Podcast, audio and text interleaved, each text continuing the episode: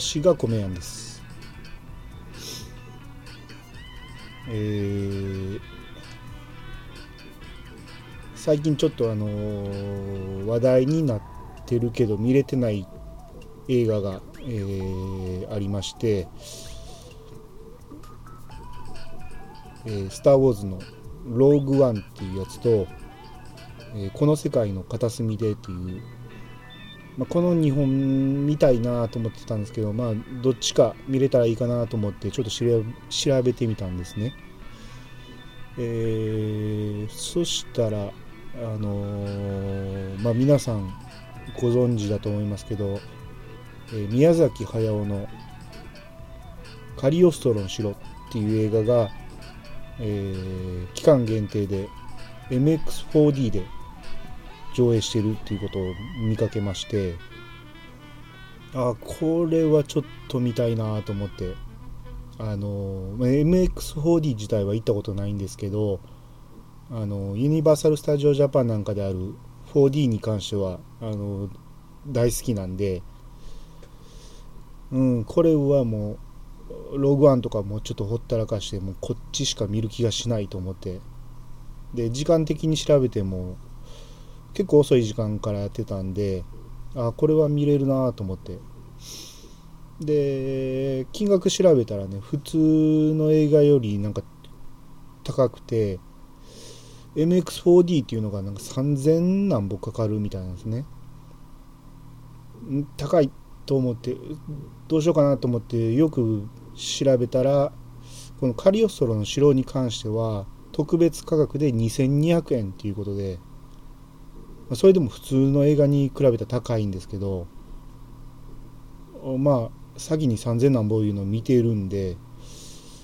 ああ安いなって思ってしまいまして、うん、あのこれを、えー見てきました。まああのー 4D っていうのはあのー普通の 3D 映像に椅子が揺れたりえー風が出たり、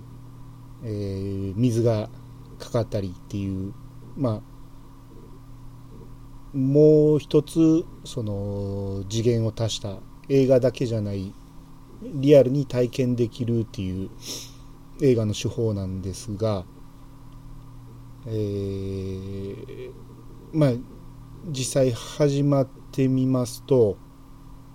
あのめっちゃめちゃ揺れるんですね。うん。まあ、カリオストロの城っていうのは、あの、ご存知、ルパンの映画なんですが、まあ、ルパンといえば結構アクションシーンが多いんで、あのーまあ、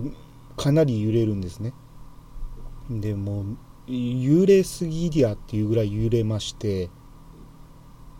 えーもう最初の方のシーンで、えークラリスが車で逃げてるところをルパンが追いかけていってでクラリスが気絶してるからルパンが飛び移るみたいなシーンがあるんですけどそこでもねあのもうずっと揺れっぱなしなんですね、うん、でまあそれはいいです。車乗って派手にカーチェイスやってますんでそれを揺れるのはいいんですけどそのルパンがクラリスの車に飛び移った時も揺れるしその崖から落ちそうになった後のその次元が残された方の車がぶつかった時も揺れるんですね。誰目線やねんっていうぐらい、うん、どっちに感情移入していいかわからないっていう感じで。あとあのルパンがあの屋根屋根の上を、えー移動してる時にずり落ちそうになってでその手から、えーワイヤーをこう屋根の方先っぽの方にピューッと投げて屋根にクッと引っ掛けるんですけどルパンが落ちそうな時に揺れるのは分かるんですけどそのワイヤーが屋根にギュッと引っかかった時もギュッと揺れるんですよね。あのワイヤー目線かっていうぐらい。うん、ちょっと揺れすぎやなと思う。ちょっと集中できひんぐらい揺れたんで、うん、あとねあのー、風がビュービュー出るし水がブッシャー出てくるしあのユニバの時の水って霧吹きでさっとかけられるぐらいなんですけどこの時の水がねあの水鉄砲ぐらいの勢いでブシャってかけられるんですよね。これもかなり鬱陶しくって。でまあ何回も何回も見てる映画なんであの大体水が出てくるシーンって分かってくるんであもうそろそろ水来るなって思ったらもうちょっと水の噴き出してくる噴射口を手で覆って水かからんようにしたりとか集中できないんですよね。うん、あとまああのこれはまあまあ良かったんですけどスクリーンのね右と左のところ天井あたりにあのまあちっちゃい照明がいくつかあってそれがこう爆発シーンなんかにこうパパパパーとパッシングしてくれるんこれはまあちょっといいなと思って。まあもうちょっと迫力あればよかったんやけど申し訳程度にパパパパーと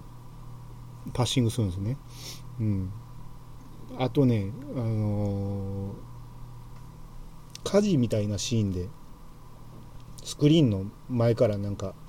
煙がよう見てないと気づかへんけどまあまあまあまあと上がってくる。いるかぐらいの。うん。まあうん。映画は皆さんご存知の通りあの名作中の名作なんであのまあ、何回見ても面白いです、ね、まあ、僕もセリフが全部言えるぐらい見てるんですけどあのまあ普段はあんまり集中してテレビでやってても見ることはないんですけど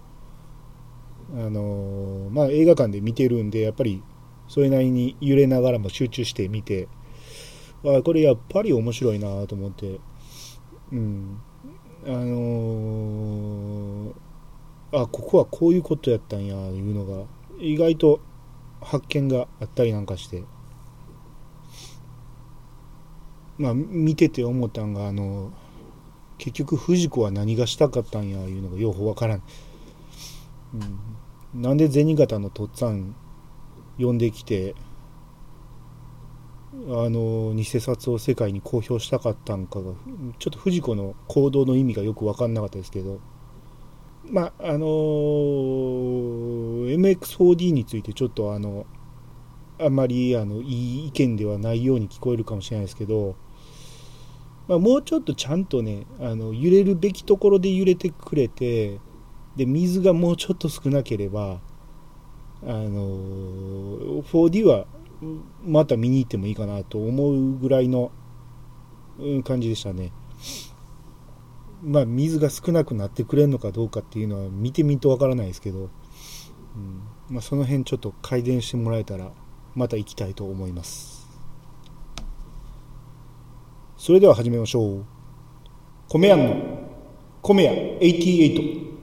改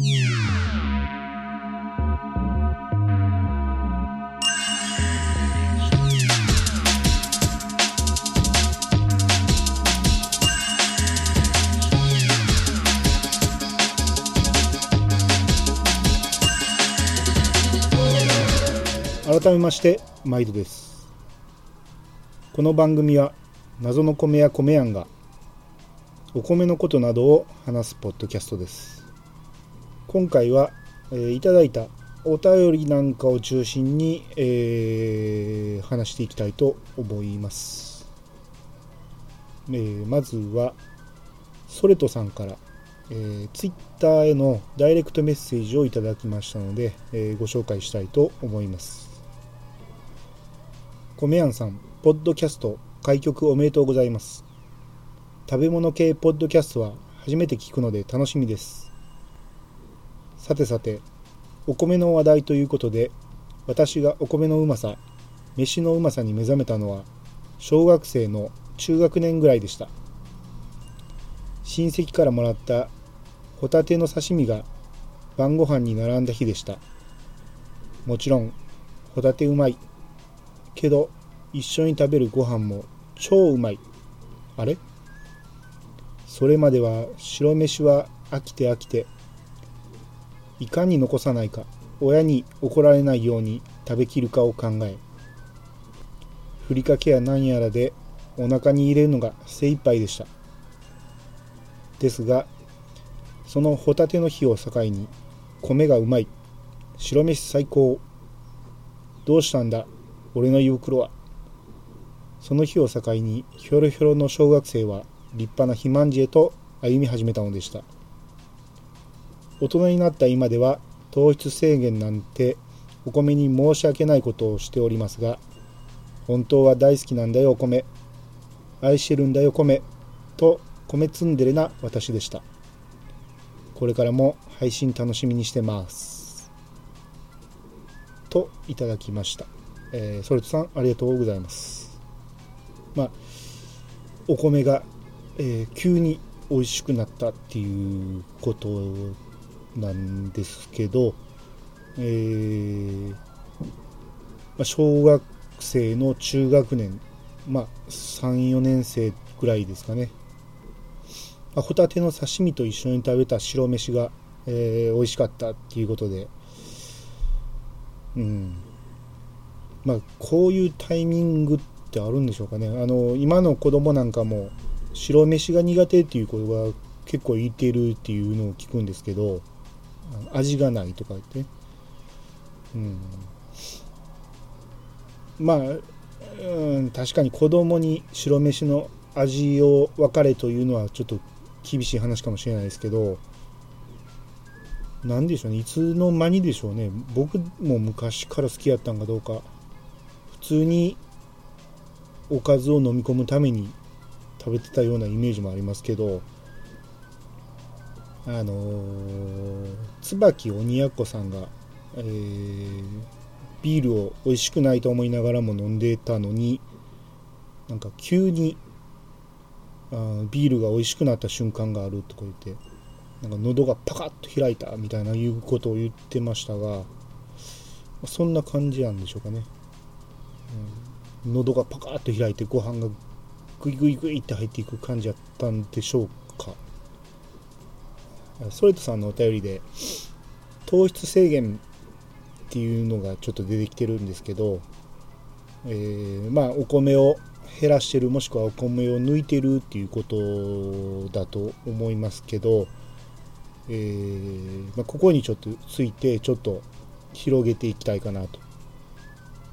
お米は太るのかいうことですね。あのー、京都大学の教授か助教授か忘れましたけど、まあ、その人の講演を聞いたことありましてその方が言うにはお米は太らないと、うん、あの断言されてましたが、まあ、まあその講演全部聞くと結局は食べ過ぎたら太るっていうのは言ってはったんで実際食べ過ぎたら太ると思います。うん。あの、ただね、糖質って脳への、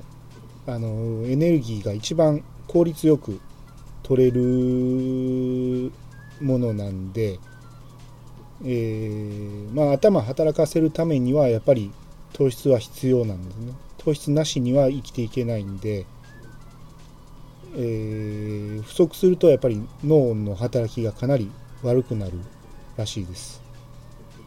あとあの、まあ、腹持ちもいいんでその食べ過ぎない少量であればあの十分、えー、満足感が得れる食べ物でもあるんで、えこれについてはその食べ過ぎなければえー、ご飯っていうのは逆に食べた方がいいのかなと。でその大学の先生も言ってはったんですけど、えー、このお米を抜くことで痩せるのはすぐに痩せるらしいんですね。でただこれを抜いて痩せてしまうとその濡れたスポンジをギュッと絞るような感じで体がカラッカラになるらしいんですねで、まあ、カラカラなところに次また何かしらそのカロリーを摂取するとぐんぐん吸収してしまうと。でつまりそのリバウンドしやすいっていうことらしいですね、うん、っていうことなんでまあ、あの適度に食べていただいてあの食べ過ぎない何回も言いますけど食べ過ぎないっていうのがあの一番いいことなのかなと。っていうことで、えー、ソレトさんありがとうございました。と思ったらソレトさんもう一つですね、えー、ソレトさんから、えー、ブログにコメントもいただいてます。無洗米のお話すごく良かったです。千枚の工程が一つじゃなかったなんて。米どころ住まいとしては無洗米否定派だったのですが東日本大震災時に妻がこう言っておりました。水が貴重なこんな時は無洗米やなそうなんです。研ぐ水すらも貴重な時がある。無洗米の居場所はこんなところにあったんです。もっと突き詰めればアルファ米とかになってしまいますがそれはまた別に米の研ぎ汁はヘドロの温床とも聞いたことがありました。昔ばあちゃんは流さず植木とかの水やりにしてましたね。栄養あるらしいですね研ぎ汁。料理とか掃除に使う人もいますよね。ところで保温してから炊く話は驚きました。私もそういった類のお話を聞いたことがありましてお米を洗剤で洗う人です。これももしかしたら相当数いるのかな。ちなみに芯の残った米を地元ではめっこ飯と言います呼びます。それとさんありがとうございます。めっこ飯めっこ飯かな？めっこ飯か。まあ関西ではちょっと危ない言葉ですけど。えー、まあ、ソレットさんはね、あの米どころにお住まいでして、まあ、東日本大震災時って書いてある通り、まあ、東北にお住まいの方なんですが、まあ、研ぐ水なんかも貴重だと思いますんで、やっぱり無洗米っていうのはこういう時は助かるんだと思いますね。うん、あとあの、アルファ米っていう言葉が出てきましたけど、えーまあ、アルファ米って何かっていうと、まあまあ、話が長くなりますが、まあ、簡単に言うと、まあ、アルファ化っていう加工をしてまして簡単に炊けるんですね。あのそれこそ無洗米と同じように炊けるしもっと簡単に言うとお湯かけるだけでも米になるとか電子レンジでもあのご飯が炊けるとか、まあ、そんな感じの、えー、お米ですね。まあ、ただ、まあ、そこまで出回ってないし、あるとしてもそんなに、あのー、安くないんで、あの保管用としては結構これ日持ちするんで、あの備蓄用としては置いといてもいいかもしれないですね。うん、あと、米の研ぎ汁の話ですけど、あのヘドロノン症っていういうかまあまあそうですね。あの研ぎ汁が環境破壊になるっていうあの話が、えー、結構まことしやかに言われてまして、えー、まあ、これも無洗米の時に話すべきだったんですが無洗米を売る時に使う、えー、使い文句なんですがあの、まあ、研ぎ汁が下水に流れてもあの分解されないと。でこれがそのまま海まで、えー、流れ出てしまうんで、えー、環境破壊につながるなんていう話をよくあるんですが、まあ、これに関してはあのそんなことはないっていう説もありまして、まあ、実際どっちが正しいんか。だ前に言ったみたいにあの売りたい人は無洗米として売りたい方はあの環境破壊になるっていうし無洗米が普及してほしくない、まあ、いわゆるあの、まあ、無洗米を仕入れることができないっていう人なんかはあのその環境破壊なんかにはならないよっていう普通の米の方がいいよみたいな言い方もするんで、まあ、これは実際どっちか僕もよく分かってない、うん、ほんままあまあ研ぎ汁がどうなんかって言われたら、ね、その辺はあの専門家の人にちょっとはっきりした答えを出してほしいんですけど、まあ、あとあのお米を洗剤で洗う人というのはまあ昔はよくありましたね。そういうあの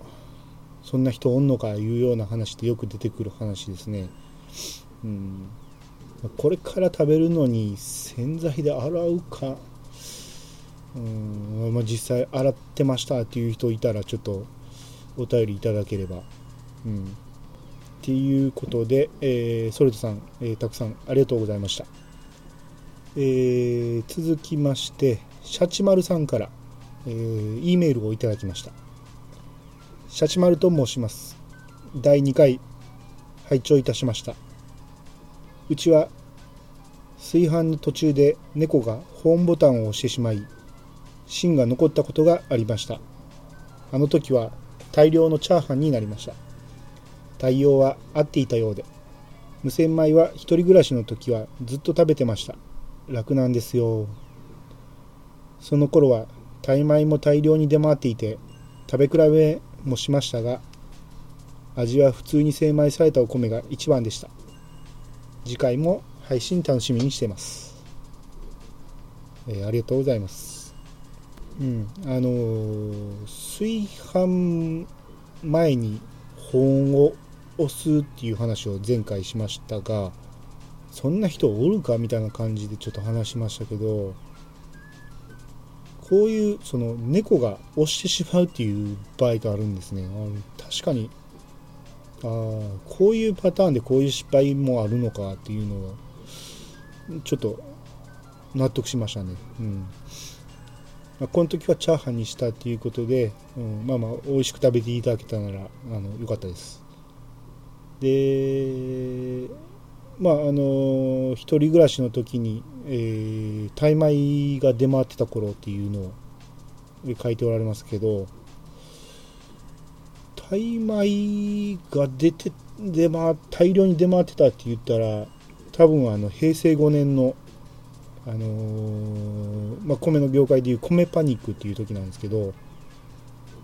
えー、大不作でもう日本の米が足りないって言われてで急遽その政府がタイやらあちこちのお米を仕入れて輸入してもう当時はその白米買うならタイ米も一緒に買ってくれみたいな感じで抱き合わせ販売なんかがされてたような話もよく聞きますね。うんまあ、私はねその平成5年まだ大学生だったんでそのまだこの仕事に全然携わってなかったんで、まあ、後々あの他の米屋さんなんかからよく聞く話でしか知らないんですけどシャチマラさんこの時に一人暮らしされてたんですねうんタイ米はね確かにねまずかったですね。もう当時はね多分普通の主食用として食べようとしてたんでだから今やったらあのタイ料理なんかでとかパエパエリア的なもんなんかに合うらしいんであの向こうのお米はあのインディカ米っていう細長いお米なんですねで日本のお米はジャポニカ米っていう、まあ、楕円形のちょっと短めの米なんで見た目が全然違うんですけどあの向こうの米はやっぱりちょっとね、あのー、粘りが全然なくて、普通にそれを主食として食べると、まずかった。まあ私も当時やっぱ食べましたけど、まずと思いましたんでう、んまあこの頃に無洗米を買ってたっていうことだと、多分前回話したあの BG 無洗米なんかもなかった頃だと思うんで、あ確かに当時の無洗米はまずかったと思いますので今やったらもうちょっと美味しくな感じはるんじゃないかなと思います。はい、えー、シャチマさんありがとうございました。ということで、えー、今回はお便りを紹介させていただきました。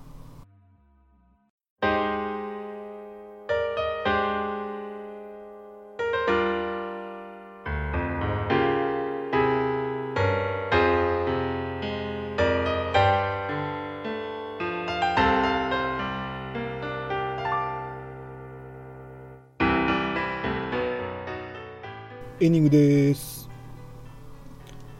えー、今回3回目でしたが、えー、いかがでしたでしょうか、まあ、今回そんなにね、あのー、お便り紹介しただけであんまりあのこれといった話はなかったんですが、まあ、1回2回、え、好評やったみたいな話を、え、しましたが、ちょっと言い過ぎですね。あんまり好評かどうか、まあ、自分で聞いててもね、あの、聞くに耐えないような話やったんで、うん、まあよくね、あの、ポッドキャストやってる人は、その最初の頃はもう自分で聞き直すことができないみたいなことをよく言ってますけど、3回目でしたが、えー、まあ、早くも、えー、1回目、2回目は黒歴史決定っていうことでちょっともう早く10回ぐらいまで行ってその1回目2回目をもうなるべく聞いてもらわんようにしたいなと、うん、恥ずかしいですね、うん、ということで今回も Twitter のハッシュタグに投稿していただいたものを紹介していこうと思います、えー、まずはユンユンさん。無洗米会拝聴しました。無洗米はほとんど買わないけど唯一買う時がキャンプの時です。お水があまりない時には炊く分の水だけでなんとかなるので助かります。確かにお釜を買い替えた時には衝撃を受けました。こんなに美味しくなるのかと技術も発達してますね。っていうことでユンユンさんありがとうございます。そうですね、先ほど、あのソルトさんの、えー、話でもありましたけど、やっぱ水がね、豊富にあればいいんですけど、ないときは、やっぱり無洗米っていうのは重宝しますね。で、キャンプの時なんかはやっぱりうってつけですし、あのー、私なんかもね、あのー、店じゃない外で、えー、試食会なんかを出す時なんかはあの無洗米を持って行って無洗米を食べてもらうっていうことをよくやりますねあの外だとやっぱりあの大量に炊飯するんで毎回毎回研いでたらその水も確保できひんしあの時間もかけられないということでまあよく無洗米持って行ってえー、今回この無洗米ですいうことで試食してもらったりなんか結構してますね。でお釜を買い替えた時の、えー、味が衝撃とこれはねほんまに、えー、皆さん言いますし僕もね新しいお釜使った時はうんまって思う時がほんまに多いんで、うんまあ、長く使っておられる方は、えお釜の買い替えなんかもちょっと考えていただければいいかもしれないですね。えー、ユンユンさん、ありがとうございます。えー、続いて、ミルハさん。こんにちは。千枚後に保温放置問題、ありがとうございます。共感してくれる人が少なくて愕然としました。かっこ笑い。唐突ですが、米やんさんはポン菓子作ったりしますか？子供の頃ワクワクしながら出来上がりを待ってました今でもあるのかな？ありがとうございますえー、前回ねあの M さんとしてあの紹介させていただいたんですけど、えー、今回あのハッシュタグつけてあのツイッターにも書いてしまってるんでもうそのままあの名前を読ませていただきましたがこの方が、えー、お米を研いだ後に炊飯ボタンを押す前に保温をして放置しとくっていう方です。うん。共感してくれる人が少なくて、私の知る限りは誰も共感してないと思いますが、はい。あと、ポン菓子ですけど、えー、ポン菓子って、あの、当然皆さん知ってますよね。あの、お米をこう、圧力ガッとかけてパンと破裂させて、こう、お米がボンと膨らむお菓子なんですけど、作ったりしますかっていうのはその私が機械を持ってるかっていうことかなと思うんですけどその機械はね持ってないですね、うん、で知り合いのお米屋さんがこれを持ってましてあのちっちゃい簡易版のやつなんですけどそれでも結構何十万したって言ってましたんで、うん、でちょっとうちのイベントの時に使いたいということで借りたことがあるんですけど試しにね一回やってみたらね、まあ、結構難しいっていうか手間もかかるし目離されへんしでこれに味をつけるための砂糖なんかを作るのも結構ねああこれめんどくさいなと思ってこれをやろう思ったら一人つきっきりでいるなと思ってうん。っていうことでちょっとね断念したことはあるんですけど、うん、ただやっぱりねこれをやるとあのお客さんはかなり喜んでもらえるんであの祭りなんかでもねいいと思いますんであと機会があればねまたやりたいと思いますね。うん。まあ子供さん喜んでもらえると思うんで。うん。あ売ってる今でもあるのかなっていうことで言うと普通にあの通販なんかでも売ってますんで買いたい人は買って家でやれば。